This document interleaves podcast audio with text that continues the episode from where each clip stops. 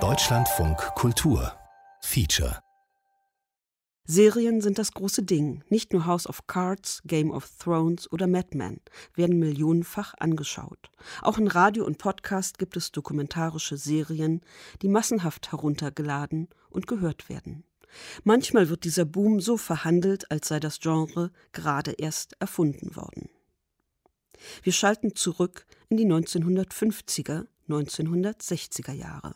Eine Zeit, in der sich in den USA ein neues schwarzes Selbstbewusstsein formiert, in der Martin Luther King versucht, eine neue gewaltfreie Bewegung aufzubauen und in der sich zugleich der Rassismus immer wieder zeigt, mal subtil, oft brutal und besonders in den Südstaaten. Hier im Bundesstaat Mississippi spielt im Sommer 1964 die zwölfteilige Radioserie This Little Light von Chris Koch. Die Bevölkerung war in Aufruhr. Fast 1000 weiße und schwarze Aktivisten reisten in den Bundesstaat, drei Tote waren zu beklagen. Zwei von ihnen waren Weiße. Was für Schwarze alltäglich war, sorgte plötzlich über die Grenzen Mississippis hinaus für mediales Aufsehen. Der Sommer 1964 ging in die Geschichte ein als Freedom Summer, der den entscheidenden Durchbruch für die schwarze Bürgerrechtsbewegung brachte. Chris Koch nimmt sich Zeit in seiner Radiodokumentation. Cliffhanger, Überraschungseffekte und andere Erzähltricks sind nicht seine Sache. Dafür Gründlichkeit und Empathie, lange und intensiv dabei bleiben, auch in brenzligen Situationen was für die Hörer des Sendernetzwerks Pacifica damals ein Einblick ins Herz der Finsternis war, stellen wir ihn ab heute in den nächsten vier Wochen in vier einstündigen Sendungen vor. Dafür habe ich Chris Koch wieder getroffen. Er blickt zurück auf die Entstehung der Serie und die Schwierigkeiten damals. Für Nostalgie aber ist kein Platz, denn die Themen des Sommers 1964 beschäftigen die USA bis heute. Gleichberechtigung, Teilhabe, Selbstermächtigung. Deswegen hören wir in der vierten und letzten Folge den Bürgerrechtsaktivisten Bob Moses und seine Tochter Maisha mit einem kritischen Zwischenstandsbericht, 50 Jahre nach dem Freedom Summer. This Little Light präsentieren wir in der amerikanischen Originalsprache ohne Voice-Over. Nur so lassen sich nicht nur der Inhalt, sondern auch die aufgeladene Atmosphäre der Zeit hörbar machen. Zwischendurch melde ich mich immer wieder mit kleinen Hinweisen zur Übersetzung, mit Gedanken und Anmerkungen zu dem Material, das Sie gleich hören werden und mit Einschätzungen von Chris Koch.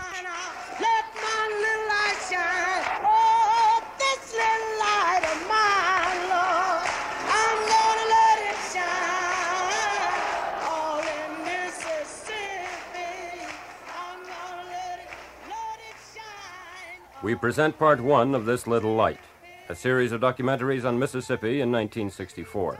This Little Light. Eine Radioserie aus dem Jahr 1964 von Chris Koch. Neu gehört und in Ausschnitten präsentiert von Martina Groß. Teil 1 Die Vorgeschichte. Es ist der 4. August 1964. In Jackson tagt die neu gegründete Mississippi Freedom Democratic Party. Der Geist des Aufbruchs ist unüberhörbar. Will the delegates please be seated?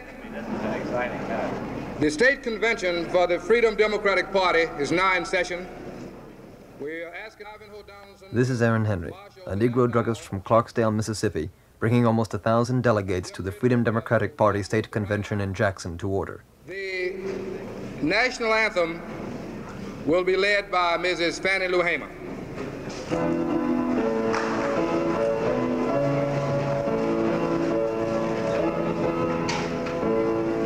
Oh, say, can you see by the dawn early light? Es waren vor allem schwarze Bürgerrechtsaktivisten, die diese neue Partei im Frühjahr 1964 gegründet hatten. Sie wollten dem Ausschluss der schwarzen Bevölkerung aus dem politischen Prozess ein Ende bereiten. Chris Scott spricht übrigens ganz selbstverständlich von Negroes. Auch die Schwarzen selbst bezeichnen sich so. Das zumindest hat sich geändert. I begin this series of programs with sounds from the Freedom Party convention because that convention is a symbol of changes taking place today in Mississippi. Negroes have not participated in the political processes of that state since the breakdown of Reconstruction in 1877. In fact, if we accept those few brief years after the Civil War, Negroes have never been able to help shape the institutions that control them in Mississippi. This condition is now changing. Negroes are becoming politically active.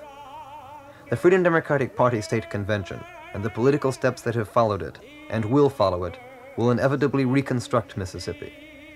Black Mississippians are beginning to understand that. White Mississippians fear it, and we in the North hardly yet believe it. Noch eine Versammlung, bei der man hört, was damals in der Luft lag. Eine Demonstration in Indianola, einer Stadt im Delta. James Forman spricht, er vertritt SNCC, das studentische gewaltfreie Komitee.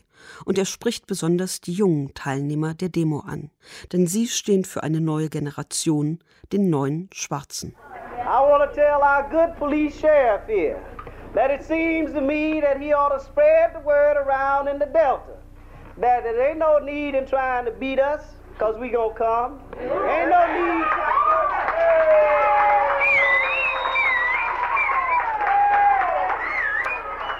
Ain't no need in putting us up in jail in Drew, Mississippi and Greenwood because we gonna still go down to the courthouse. And ain't no need in trying to make us get our rest at night. I see, but the reason they want us to go to bed at 12 o'clock is they don't want us to know what they're doing at 1 o'clock. You understand?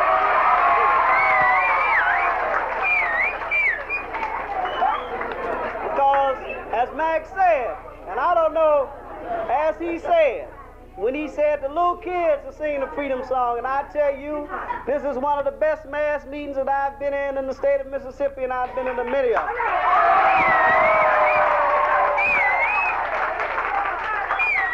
And the reason, and the reason that it's a good mass meeting is because there's so many young folks. Now you know it ain't too much we can do with them old Uncle Toms. And it, and, and it ain't too much we can do with them Ain't Nellies. They ain't no, now listen to me now. Ain't too much we can do with Ain't Nellie who's scared to get up off a rocking chair. Yeah, man. You go up to talk to her, she said, no, child, you get away from me with that mess. But there is something. There is something that young people like you and McLaurin and myself, although I'm getting on up in age, I got my walking stick, uh, can do about the situation. And one thing it seems to me that every child in this room has got to say tonight is that he's not going to run away from Sunflower County and go up to Chicago and live in those slums. He's not going to run away up to Harlem in New York, but that he's going to stay here in Indianola and fight for his freedom.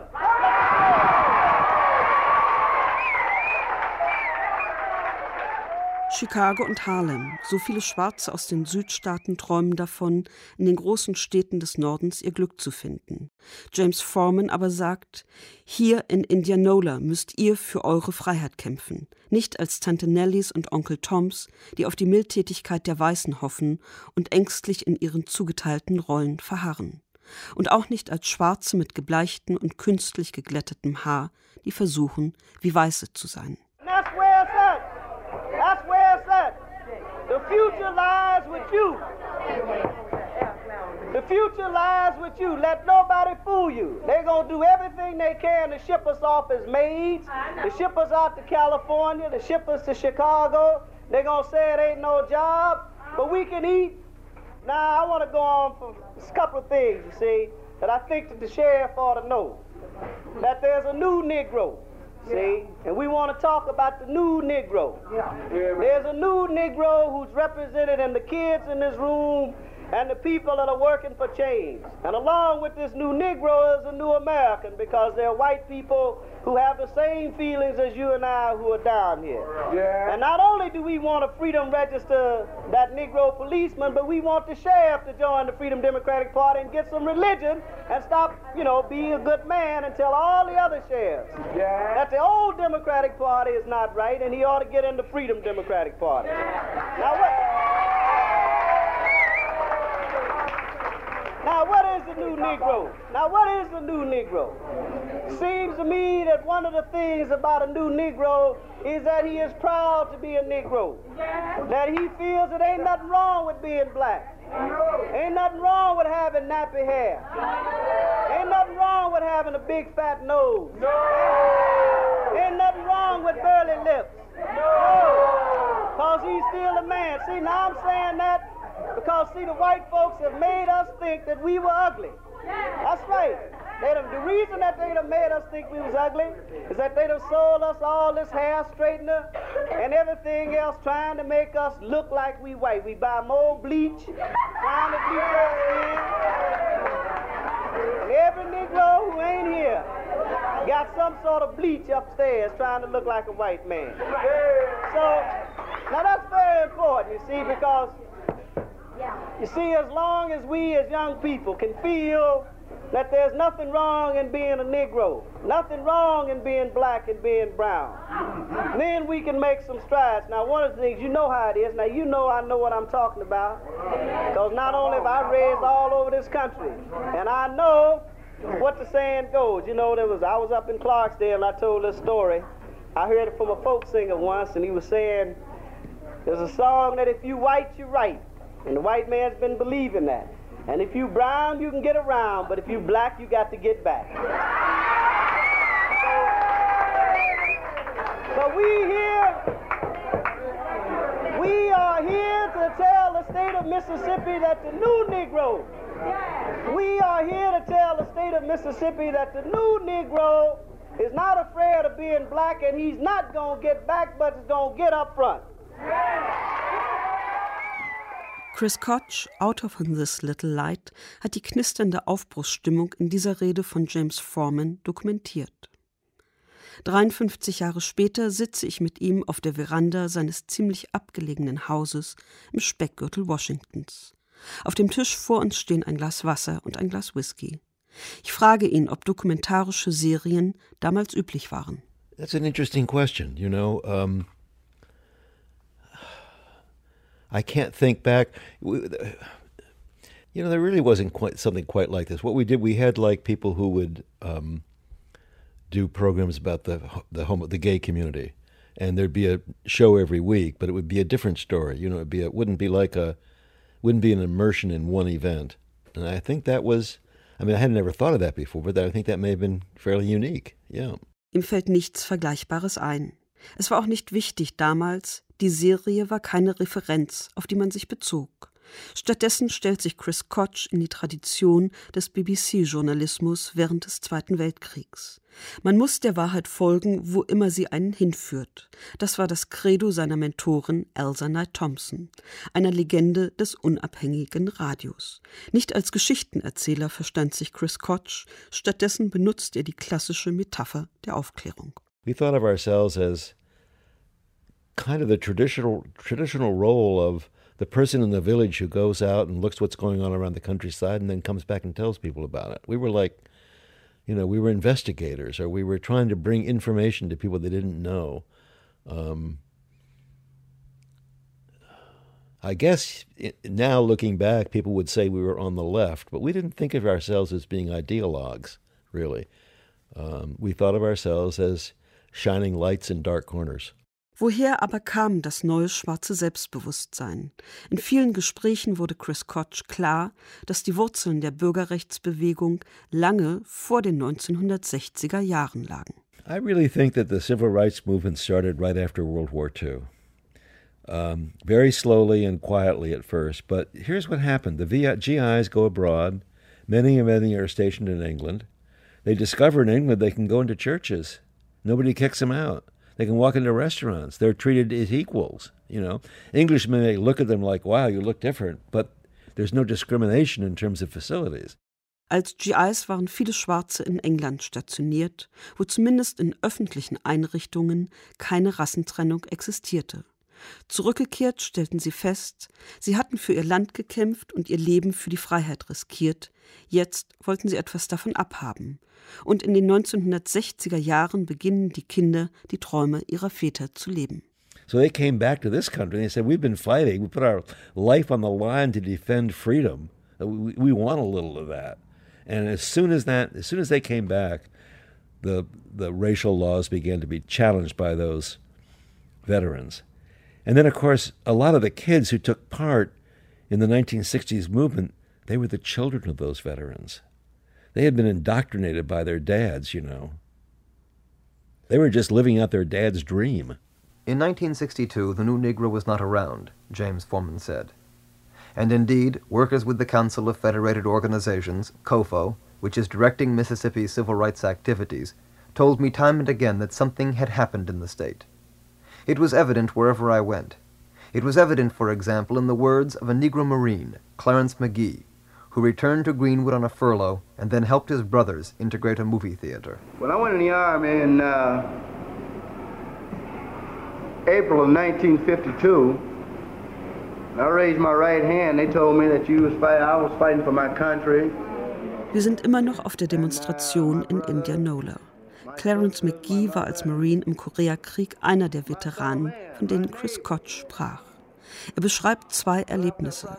Das eine spielt im Koreakrieg, wo er zusammen mit 14 Schwarzen und einem Weißen einer Übermacht gegenüberstand. Das zweite spielt offiziell im Frieden, doch die Rassentrennung produziert einen kriegsähnlichen Zustand. Er und seine Brüder Jake und Silas waren gerade im Kino. Und jetzt stehen sie auf dem Weg zum Taxi einem weißen Mob gegenüber. I've seen mobs before.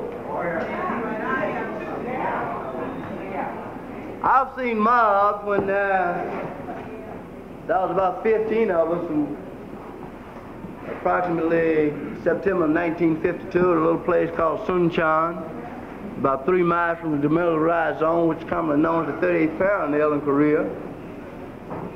We got orders to hold with approximately 1,500 people attacking us. We held.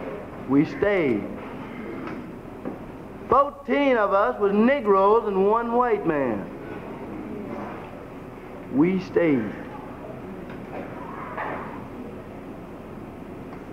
So, when I got ready to leave that theater, I told my two brothers, I said, now look, I said, we've got two points.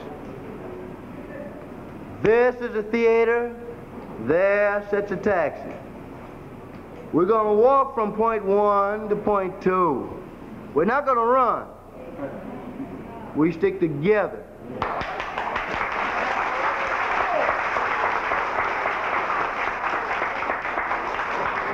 That was three of us. My brother Jake, my brother Silas. That wasn't a white man that ran across the street and ran up and attacked us. No, he didn't do that. We walked to this car. I opened the rear door of this taxi, let my two brothers in. I stood outside for approximately 30 seconds, looking around. Nobody threw a brick at me. They could have. They could have knocked my brains out. I'm the same as anybody else. I can be killed very easy. But they didn't do it. Why? Because I showed that I didn't mind being hit. That if I could get the man that want to hit me within my 36 inch reach, we will prove to him, I'll prove to him that I'm a better man than he is.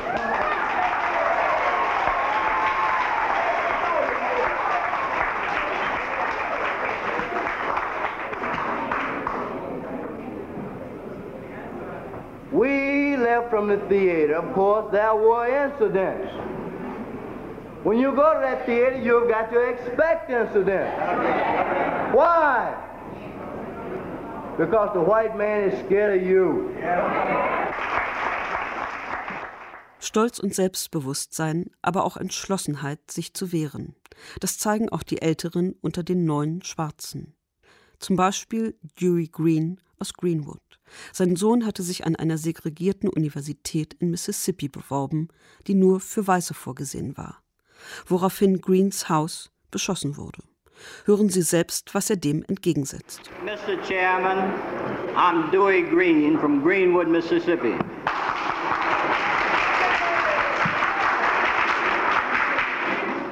I'm the father of Dewey Green that applied for admission to Ole Miss.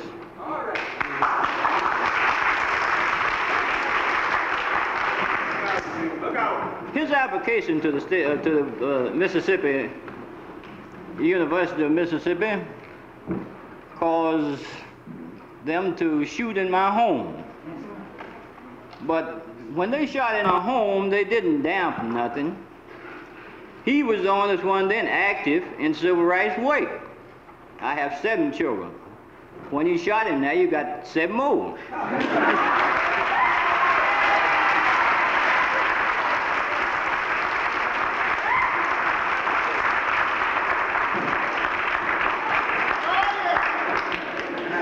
the white people of this state pushed me into politics, shot me into politics.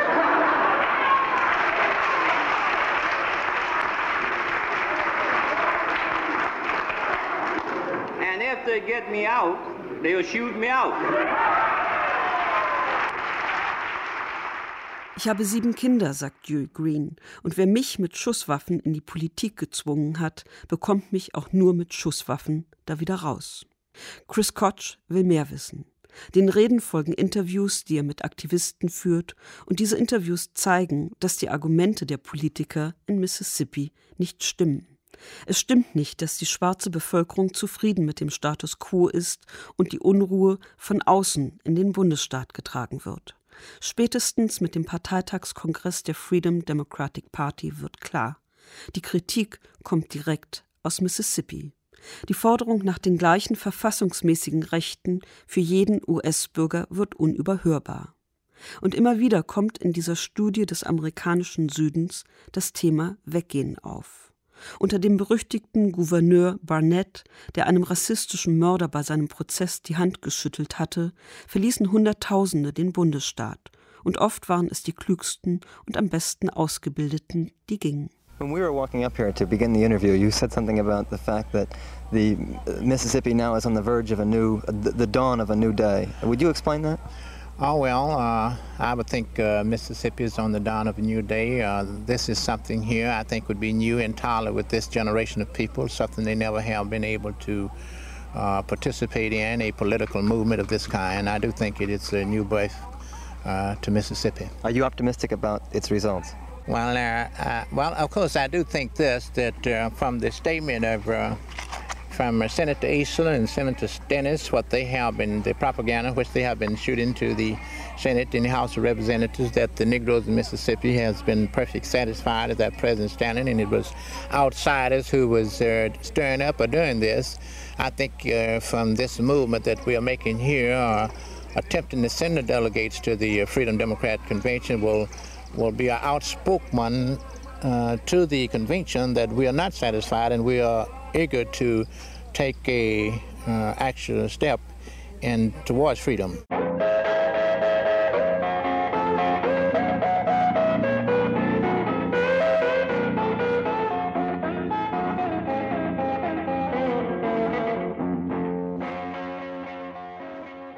The young civil rights workers find their major support among young Mississippians, for as James Forman said, the future lies with them. Traditionally the most active and vital Negroes, the most courageous and highly educated, have left the state. As Governor Johnson bragged, under Governor Barnett, over 260,000 Negroes fled Mississippi. Many Negroes still wish to do so, and many will. But there are other young people who want to stay and fight. So we gotta look them dead in the eyes. I'm a new Negro. Yes. I'm a new Negro. I ain't Tommy no more. I ain't saying Norm and Yassam and no ma'am and all of that. I'm a new Negro. And that I got a right to be free and I got a right to the same things that the white people have. And tell them that no longer is black gonna get back. But white better get right. The time is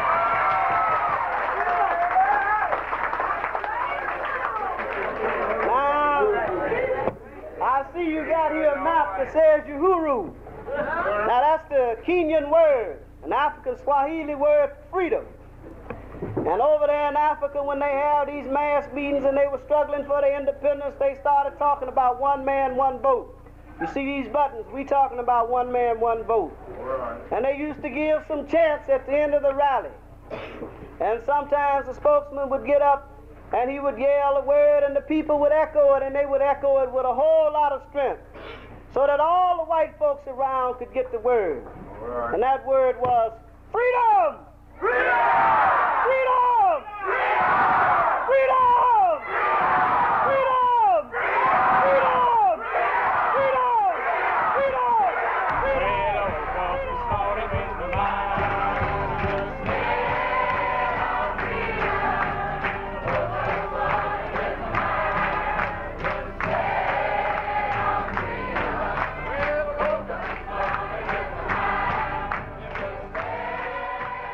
Nicht umsonst ist der Sommer 1964 als Freedom Summer in die Geschichte eingegangen.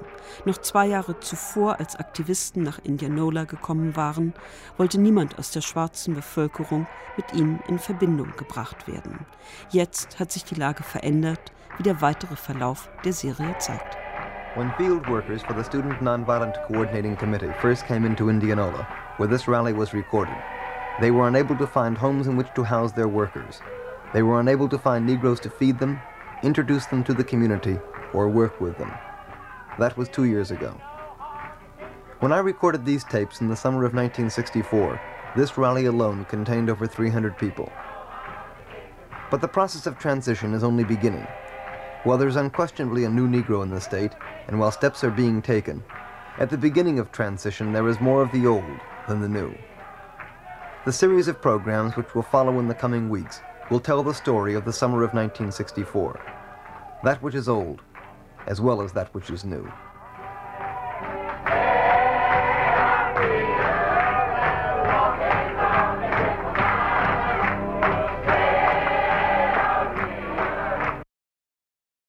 Ende Juni kam das Ereignis, das den Bundesstaat in Aufruhr versetzen sollte. Drei junge Bürgerrechtler wurden vermisst. Der aus Mississippi stammende Afroamerikaner James Cheney und zwei weiße Studenten aus New York, Andrew Goodman und Michael Schwerner. Für Chris Koch, der die Bürgerrechtsbewegung schon lange verfolgt hatte, war klar, dass der von ihm geleitete Pacifica-Sender WBAI aktiv werden musste. Er und sein Kollege Dale Miner flogen nach Mississippi. And then the three civil rights workers, Chaney, Goodman, and Schwerner, disappeared in Mississippi. And Dale and I, the reporter I had sent to cover Birmingham, and I went down to see what was going on in Philadelphia. And um, of course, they weren't found for a while. And then we decided that we had to stay and cover that story. Eine Recherche unter erschwerten Bedingungen. Nach erfolglosen Versuchen setzt Chris Koch die Suche alleine fort. Und er lernt von seinem Kollegen, was das bedeutet unter den herrschenden Bedingungen. Dale learned in Birmingham that you tape the when you open you, you tape the your door in a way that when you open the door the light doesn't go on so that because you're a target then you never travel alone although I did travel alone because I didn't we didn't have the money to have anybody else um, you didn't stop at rural gas stations or rural restaurants, or you know, you, you made sure there are lots of. I mean, just many, many rules of engagement to keep yourself as safe as possible because people died that summer and many got injured. Tankstellen, Hotels und Restaurants meiden. Die Autotür präparieren, damit das Licht nicht angeht. Fast täglich wurden damals Menschen bedroht, geschlagen und auch ermordet. Jeder, auch Chris Koch, konnte zur Zielscheibe werden. Und dennoch reisten in diesem Sommer fast 1000 Aktivisten nach Mississippi, vor allem weiße Studenten von den Elite-Universitäten im Norden und Westen der USA. An dieser Stelle kommt noch einmal James Foreman zu Wort, der Vorsitzende des studentischen gewaltfreien Komitees, den wir bereits als charismatischen Redner gehört haben. During the summer of 1964, almost 1,000 volunteers flowed into Mississippi to take part in civil rights activities under the direction of the Mississippi Summer Project sponsored by COFO, the Council of Federated Organizations. The stimulus for COFO and the Summer Project, however, came from the Student Nonviolent Coordinating Committee. It would not be easy, as James Forman, the executive secretary of SNCC, was quick to admit. Many of the people in civil rights forces felt that uh, we were foolish to go to Mississippi, that one couldn't accomplish anything by working in Mississippi. Well, we rejected that concept. Rejected, first of all, because people were suffering. Uh, secondly, people, other people were not prepared to go there, and we were. Um, thirdly, as I said, because of the political significance of that area. So it's not that we're just going to Mississippi this summer. Uh, we've been there, we've established firm bases within Mississippi, otherwise, this program wouldn't be possible. It's not a superimposed program, it's, one might say, an organic program growing out of the struggle of the last three years in that particular state. Die afroamerikanische Bevölkerung Mississippis hat lange genug gelitten. Bisher hatte die Bewegung auf Grassroots und Community Organizing gesetzt, auf die Organisierung und Selbstermächtigung von unten, verbunden mit einer Kampagne zur Registrierung von Wählern. Aber jetzt braucht es Hilfe von außen. Die amerikanische Öffentlichkeit musste erfahren, was tagtäglich in Mississippi passierte. Diesen Aufmerksamkeitsschub brachte die Ankunft der zumeist weißen Studenten. Viele Weiße begegneten ihnen mit Misstrauen oder wie der amtierende Gouverneur Paul Johnson mit unverhohlenen Drohungen. The civil rights volunteers would not be welcome. That was made amply clear during the preceding year by state leaders, by Governor Paul Johnson and former Governor Ross Barnett, and of course, most brutally, by the events during the first week of the summer. You and I and others throughout the nation have been witnessing communist front organizations recently. Demonstrators, sit-in strikers, hoodlums and left-wingers, freedom riders and such groups as that. But thank God, most of them get in jail when they come to Jackson. Und den Drohungen folgten Taten. Erst am Morgen des 21. Juni war der 20-jährige Andrew Goodman in Mississippi eingetroffen. James Cheney, 21, und Michael Schroner, 24, holten ihn ab. Gemeinsam fuhren sie zur Mount Zion Methodist Church in Neshoba County oder dem, was nach einem Brandanschlag des Ku Klux Klans von ihr übrig geblieben war.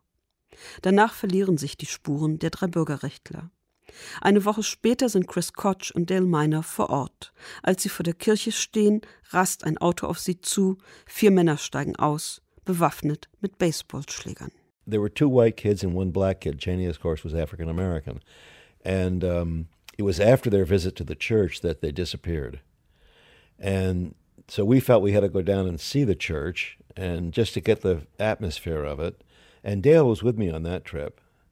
And um, we uh, we drove into the church. There was a circular drive taking us into the church. We drove into the circular drive and parked our car and got out and began taking pictures of the charred, you know, timbers and the fireplace standing up. And then we noticed a car coming down the road very quickly, dirt roads and dust, came swerving in, parked behind our car, and out jumped four guys with baseball bats. And so Dale and I very quickly got into our car and drove back to the highway. And I remember at one point we got out of the church and he said, Should we go left or should we go right? We had come from the right, but our fear was another car could be blocking. These are levee roads, so it's a narrow road on top of a levee. You can't get out of, you know, one car can block the road. You can't go down the levee into the ditch. Um, I said, better go left. And Dale said, no, let's go right. And we did. And later we learned that if we had gone left, the road dead ends in like a notorious redneck community. Die beiden Reporter flüchten Hals über Kopf und haben Glück. Sie entscheiden sich für den richtigen Abzweig. Eine ganze Episode widmet Chris Koch der Invasion der Freiwilligen und der Suche nach den drei vermissten Bürgerrechtlern. Wir hören zunächst ein Stimmungsbild vom Pearl River, in dem Dale Minor die Atmosphäre an einem schwülen Sommerabend einfängt. Hunderte Schaulustige sehen von einer Brücke aus zu, wie der Fluss nach den drei jungen Männern abgesucht wird. Einige von ihnen wissen bereits, hier werden sie die Leichen nicht finden.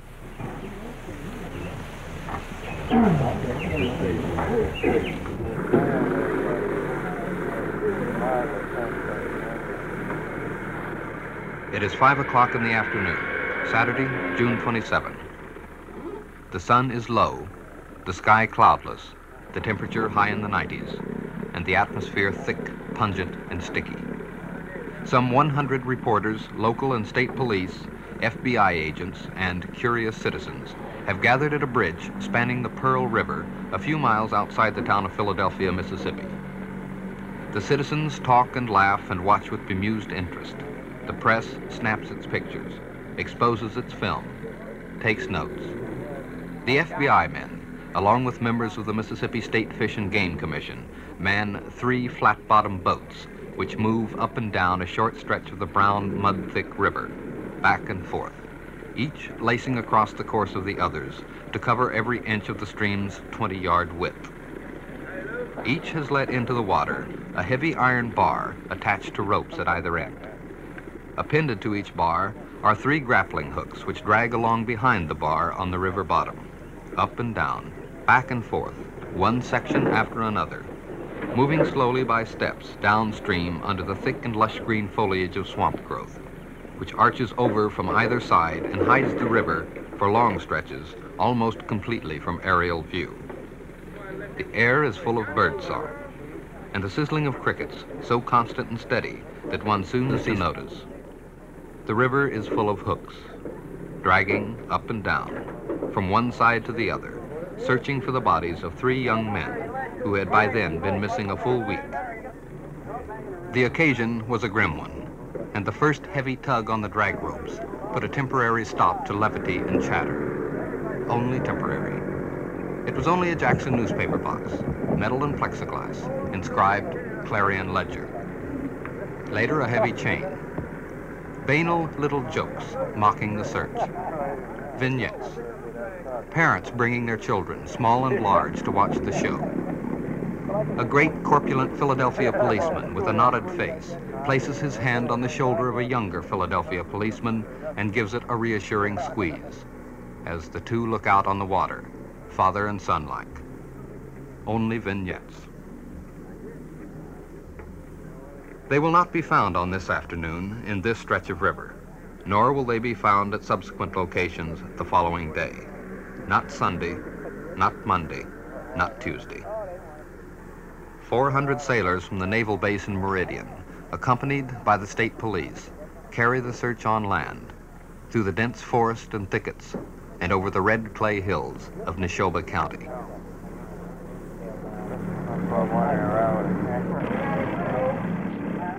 Die Nachricht von den vermissten Bürgerrechtlern erreicht die nächste Gruppe Freiwilliger in Oxford, Ohio. Dort bereiten sie sich in einem Orientierungskurs auf ihren Einsatz in Mississippi vor. Sie trainieren gewaltfreie Reaktionen, lernen Vorsichtsmaßnahmen kennen und diskutieren darüber, was Integration und Rassentrennung tatsächlich bedeuten. Bob Moses von SNCC hat gerade über die Gefahren gesprochen, die sie in Mississippi erwarten, als ihn die Nachricht über Cheney, Schroner und Goodman erreicht. Der New Yorker Lehrer und Harvard-Absolvent hat selbst erfahren, wozu weiße Rassisten fähig sind. Wir hören Jane Addams und Michael Puri, die beide beim Orientierungskurs in Ohio mit dabei waren. The core of the summer project was the idea of volunteers in large numbers, drawing the attention of the nation to conditions in Mississippi. They came from all parts of America, and some from Europe, and even more distant parts of the world. They came in staggered groups, and as many as possible were sent through training programs in Oxford, Ohio. Representative of those who I met throughout the state are Jane Addams of Ava, Illinois, young, quiet, and attractive, and Mike Piore of New York City, robust and red haired with a quick intelligence and intensity. We asked them about their experiences at Oxford. What, what could you just briefly describe um, what the course was like, what, what you learned? And... Well, the course attempted, I think, to do two things explicitly, and that was one, to, to make clear to the students that were coming to Mississippi what Mississippi was like, the dangers which they faced, and, and to train them to deal with those dangers. And in terms of just procedures, how the movement operated, in terms of checking in at night, going out at night, and so on. And the second thing was to train people in the specific thing they were going to do in Mississippi. Implicitly, I think there was a third uh, factor in the orientation session, and that was an attempt to introduce people to, to, to what was involved in the movement and to get them to begin to think in depth, in depth about the problem of integration and how, uh, and, and how to approach it and its, its, its converse uh, segregation. It was, of course, um, uh, you, it was during the session that you received the news of, of the uh, disappearance of the three COFO workers in Neshoba County. I wonder if you could describe precisely how that was presented to you as a group or how you both heard about that first. Either. Well, uh, Bob Moses was describing the dangers of, of, of Mississippi uh, uh, that were involved in Mississippi on the stage. And at the end of his presentation, somebody came up to him and, ex- and explained I, I gather this this took place off stage. That the disappearance was now they, that they were absolutely sure they had disappeared, and and that the, the situation looked quite hopeless. And and Father then came out on the stage and and and described what had happened, and how serious the situation. Rita spoke. And and then oh that's true. Rita spoke more than Bob did. Actually, that was one of the men's wives, Rita Schwerner and um, that, that's the, the she was yes, and she got up. She asked to speak because Bob Moses was just very struck by it, and he could not say very much. And so she spoke, and she told us what had happened. And she didn't say at that time that they suspected that they had been killed. But at that time, there was still a lot of hope left that they were alive because it was very soon after it happened. And she just told us what had happened. And then Bob Moses got up and reemphasized how serious this was. We were all very deeply moved by it. The thread that connected the disappearance of the three civil rights workers to the certainty that they were dead, and finally to the discovery of their bodies, wove persistently through the summer, touching and modifying everything that happened in Mississippi. During the summer, the reaction of all of us could be partially suspended, for we did not then know precisely what had happened to them. Now we do. Es mag zynisch klingen. Dass der Verbleib der drei Vermissten so lange ungeklärt war, hat den Befreiungsprozess während des Sommers am Laufen gehalten. Auch hier aber verzichtet Chris Koch auf eine Cliffhanger-Dramaturgie, die die lange Ungewissheit erzählerisch nachvollzieht. Er will von der Bewegung erzählen, nicht vom Kriminalfall. Deswegen hören wir jetzt eine Rekonstruktion des Tathergangs. The story which follows is pieced together from information collected last summer in Mississippi by Dave Welsh. Schwerner and Chaney set up the COFO office in Meridian early in 1964. Their mission was to build a movement among Negroes in Meridian and in neighboring Neshoba County. Chaney knew people in Neshoba and often traveled the 40 miles to Longdale, near Philadelphia, to talk with local Negroes about the movement. Schwerner sometimes went with him. In the two months before their death, the trip to Longdale became an almost regular Tuesday night event. On several of those trips, Neshoba County Sheriff Lawrence Rainey had chased the COFO station wagon in his sheriff's car, but each time Chaney and Schwerner had outrun him.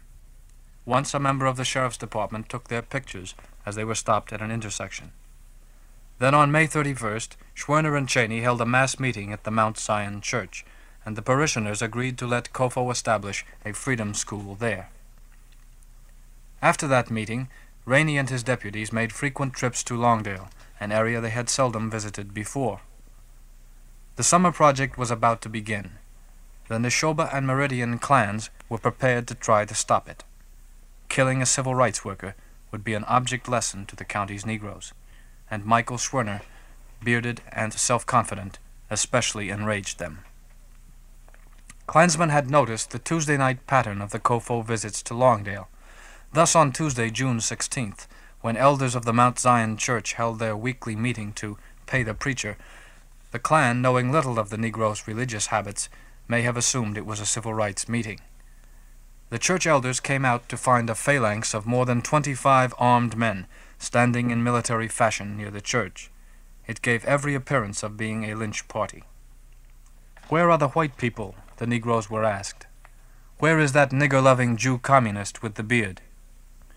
Not finding what they came for, the mob beat three of the Negroes with clubs and fists and burned down the church. Sheriff Rainey and his deputy, Cecil Price, were among those at the church that night. Regelmäßig waren Michael Schwerner und James Cheney zwischen Meridian und der Mount Zion Methodist Church unterwegs. Ihre Aufgabe war es, in Neshoba County und Umgebung die Bewegung zu organisieren. Auf der Rückfahrt wurden sie regelmäßig von Sheriff Lawrence Rainey und dessen Hilfs-Sheriff Price bedrängt. Bis zum 21. Juni konnten sie ihnen entkommen. In der Kirche fand damals Vorbereitungstreffen für den Freedom Summer statt. Er sollte in Kürze beginnen, und auch die Clansmänner in Neshoba und Meridian bereiteten sich vor. Ein Bürgerrechtler umzubringen, würde den Schwarzen in Neshoba County eine Lehre sein. Sie besuchten die Kirche und wütend darüber, die Bürgerrechtler nicht vorzufinden, verprügelte der Mob drei Gemeindemitglieder. Danach brannte er die Kirche nieder. Wie sich später herausstellt, waren auch Rainey und Price vor Ort. Nachdem die drei Bürgerrechtler die Überreste der Kirche gesehen hatten, wollten sie zurück nach Meridian fahren. Aber dieses Mal verloren sie das Rennen. Die drei Bürgerrechtsaktivisten wurden festgenommen und ins Gefängnis nach Philadelphia eskortiert und eingesperrt. Price wird später aussagen, die drei Männer gegen halb elf entlassen und zur Stadtgrenze begleitet zu haben. Kurze Zeit später wurden sie angehalten, James Cheney wurde zu Tode geprügelt und Schwerner und Goodman erschossen. Ihre Leichen wurden in einem Damm verscharrt. Das FBI wurde eingeschaltet und 18 Verdächtige vor dem Bundesgericht angeklagt. Keiner der im Jahr 1967 Angeklagten blieb länger als sechs Jahre im Gefängnis. 1988 wurde die Geschichte unter dem Titel Mississippi Burning verfilmt. When Schwerner, Cheney, and Goodman drove to Longdale the next Sunday to investigate, they knew the risks. They knew that the tag number of their car was on a list circulated by the citizens' councils. What they did not know was that minutes after they left the Meridian COFO office, a telephone call was placed to Philadelphia, giving their time of departure and destination. About noon, as they were poking around the church ruins, Deputy Sheriff Price drove by and observed them. Shortly before three o'clock, they started back to Meridian. Deputy Price, a state highway patrol car, and several others followed them. Chaney tried to outrun them, as he had several times before, only this time Deputy Price was not to be outrun. Overtaken, the station wagon skidded to a stop, and the posse escorted their captives to Philadelphia. Just outside town, the caravan stopped, and the flat tire on the station wagon was changed. Price placed the three men under formal arrest, had them driven to the jail, and locked up. Deputy Price said later that Chaney was arrested for speeding. Goodman and Schwerner were held on suspicion of arson. Price said he released the three men at 10:30 that evening, escorted the blue station wagon to the edge of town, and saw it disappear towards Meridian. The FBI, which later arrested 21 men in connection with the murders, said Price's participation in the affair did not stop there. The FBI charged that Price and nine others intercepted the station wagon, then beat and killed the civil rights workers. A witness said a roadblock forced the station wagon to turn onto a dirt road, Route 491, where it was intercepted. A short time later, in an isolated farming area, James Chaney was bound to a post and beaten with chains. Schwerner and Goodman tried to stop the beating, but they were quickly subdued. Chaney's bones were so badly shattered that a New York pathologist who examined his body said the beating was in itself sufficient to have caused death. Soon afterward, the killers made sure.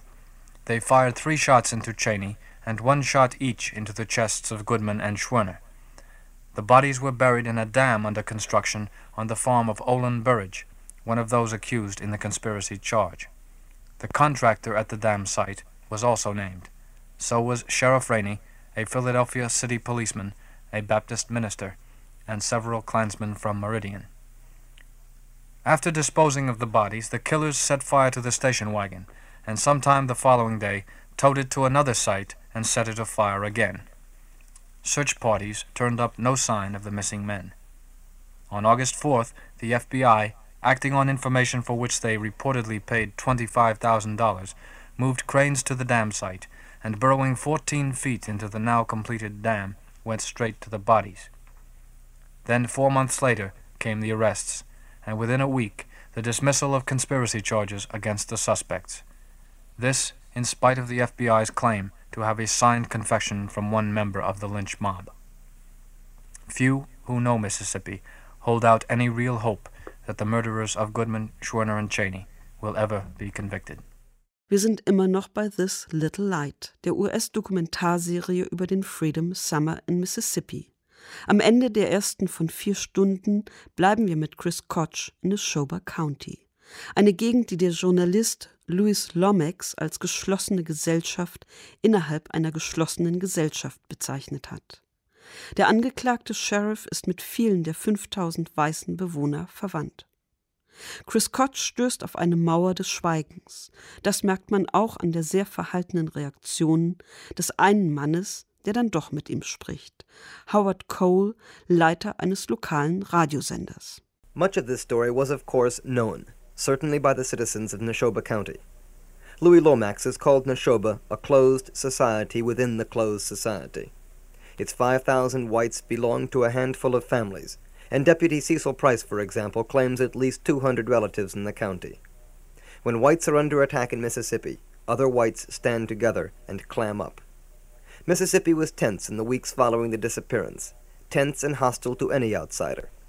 In Philadelphia, a car with Jackson license plates arose suspicion, and this suspicion is reflected in Philadelphia's most respectable citizens, like Howard Cole, the owner manager of a local radio station, WHOC, who at least would talk to us on tape.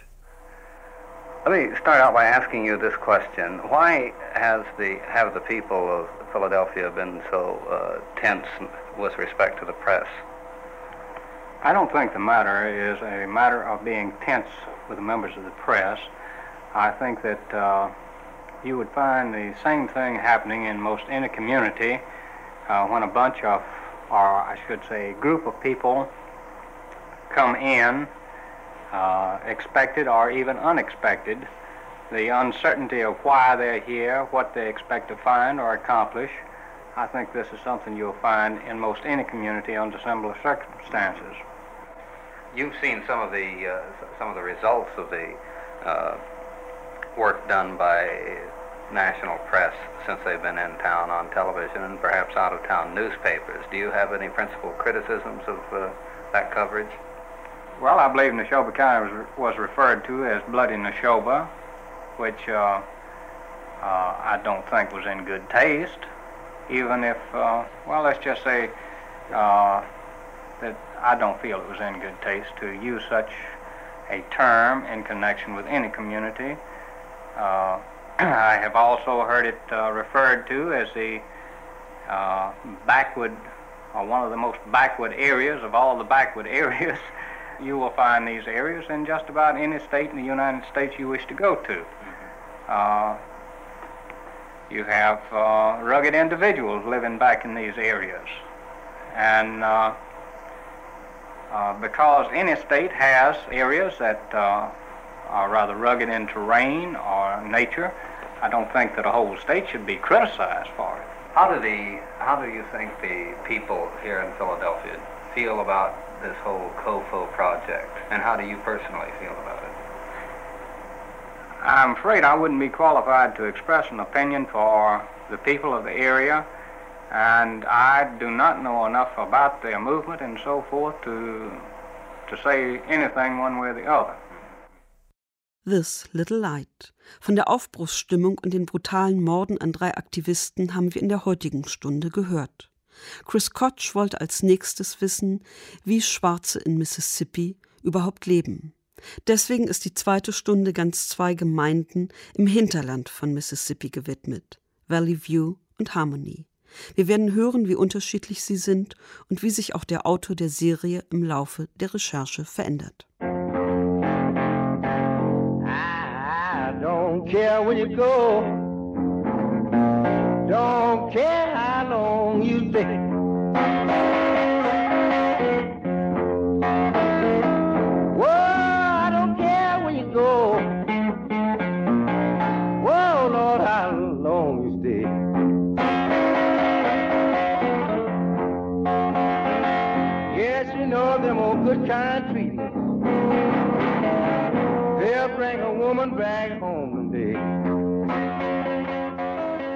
This Little Light. Eine Radioserie aus dem Jahr 1964 von Chris Koch. Neu gehört und in Ausschnitten präsentiert von Martina Groß. Teil 1 Die Vorgeschichte. Ton Thomas Monajan. Regieassistenz Vivian Schütz. Produktion Deutschlandfunk Kultur 2018.